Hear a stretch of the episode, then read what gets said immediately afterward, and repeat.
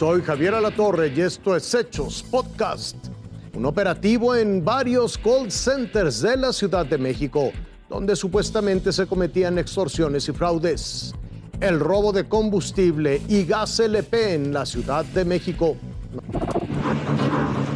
se asestó un duro golpe a las organizaciones criminales conocidas como montadeudas, que se dedican a ofrecer préstamos de dinero a través de aplicaciones con intereses impagables y que derivan en cobranzas violentas.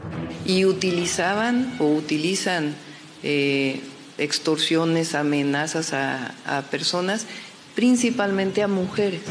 Durante la intervención ministerial se logró asegurar cinco inmuebles en la Ciudad de México, donde operan cientos de cómplices que tienen la función de amenazar y aterrorizar a sus víctimas, desde un call center según las investigaciones. Las autoridades encontraron personas que posiblemente laboraban en el lugar, así como más de tres centenares de teléfonos celulares, casi mil microtarjetas o chips para dichos dispositivos, así como computadoras portátiles y un pasaporte.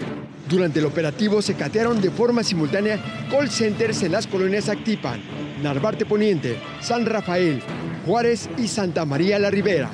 La Fiscalía Capitalina detalló, por ejemplo, que en el inmueble de Actipan se detuvieron a presuntos líderes de la organización criminal. Estaban más personas quienes posiblemente hacían las funciones de asistencia administrativa en recursos humanos y de dirección y en el siguiente nivel, en el décimo, encontramos a sujetos con siete posibles líderes al frente.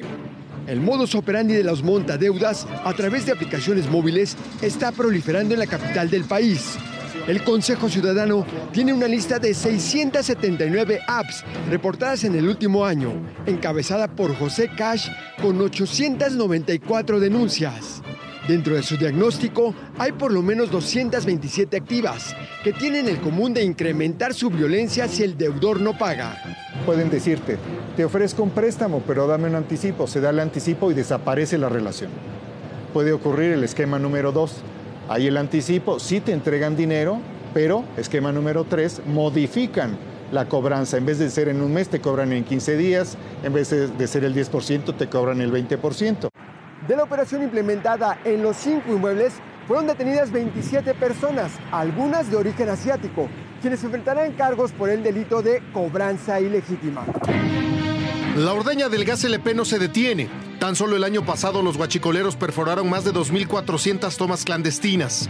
Y este año se espera rebasar esa cifra. El Triángulo Rojo encabeza la lista.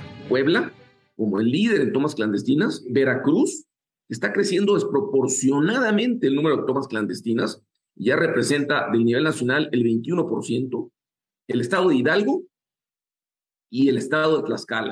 En el camino del ducto que va de Veracruz y hasta Jalisco pasa por Puebla, la zona donde se comete el mayor número de tomas clandestinas.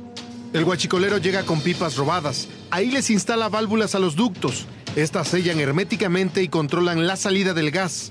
Así pueden extraer el producto sin riesgos para trasladarlo a su venta ilegal. Pero si la ordeña se sale de control, el gas sale a presiones equivalentes a un golpe de 300 kilogramos de fuerza. Recorremos la zona donde hoy se vende ese gas robado. Estamos entre la zona de Acajete y Amozoc, Puebla. Es el inicio de la zona más peligrosa donde se perforan 61 de cada 100 tomas clandestinas, precisamente para extraer gas de estos ductos. En Ciudad Cerdán, Puebla, el gas LP se comercializa en predios como este, sin medidas de seguridad. Ahora estamos en el poblado El Seco, hacia los límites con Veracruz. Hay otro punto de venta, sobre la carretera y a la vista de todos un promedio ponle que llega a pegar hasta 13.50, casi 14 pesos.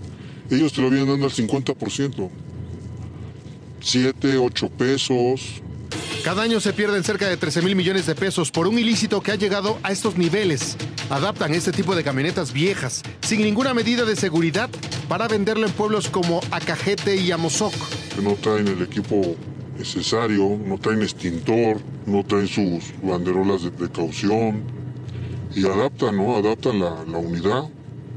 Llegan a meter en, vans, en camionetas vans, llegan a meter este, tanques para surtir el gas. El ilícito crece. Denuncian que ahora la ordeña de gasoductos se ha extendido a estados como Veracruz. De ahí es llevado a Hidalgo y Puebla para comercializarlo en total impunidad. César Méndez, Fuerza Informativa Azteca. Hasta aquí la noticia, lo invitamos a seguir pendiente de los hechos.